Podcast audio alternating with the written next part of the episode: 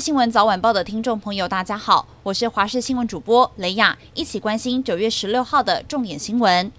新竹市长高虹安男友干政事件风波是持续的延烧，爆料者新竹市前文化局长钱康明发文透露，自己到新竹市政风处接受约谈，长达七个小时。过程当中，他巨细靡遗地讲述上任一百八十二天遇到的所有事情。他还说，守本分，当个诚实的人，感觉真好。而高虹安虽然公开两度鞠躬向社会大众致歉，但是提到市府首长不得未经报备私下接触李先生，否则严惩是引起议员的批评，认为怎么会是约束公务员？而这样子的做法根本是本末倒置。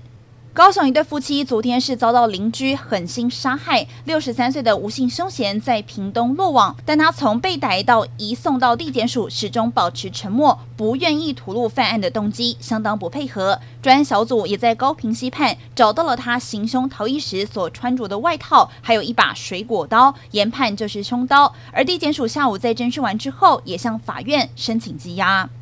新北市三峡区上午八点多发生瓦斯外漏事件，当时正在进行道路涵管作业，工人却不小心挖破了瓦斯主干管线，造成瓦斯外漏，现场天然气浓度达到了警示值。消防人员获报之后，立刻封锁现场大约一百公尺。天然气瓦斯公司也紧急关闭主要的开关，并且维修。不过就在维修的过程当中，工人又不小心挖破了自来水管线，造成周遭的住户没水没瓦斯。直到下午三点半，天然气管线才修复，影响将近七个小时。大谷翔平因为右腹斜肌伤势，已经缺席了十一场比赛了。球迷关心他到底何时可以归队。但现在，《洛杉矶时报》的记者指出，他在天使主场的置物柜几乎被清空了，而且天使没有给出任何的解释。再加上先前拍大合照的时候，穿大谷十七号球衣的人竟然是替身。现在，大谷和天使队的关系引起了更多的讨论。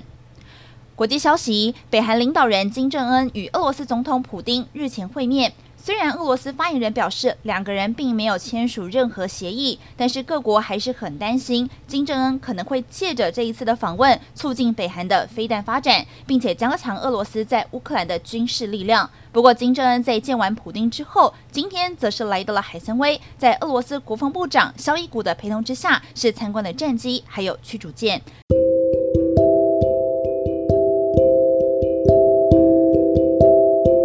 以上就是这节重点新闻，感谢您的收听，我们再会。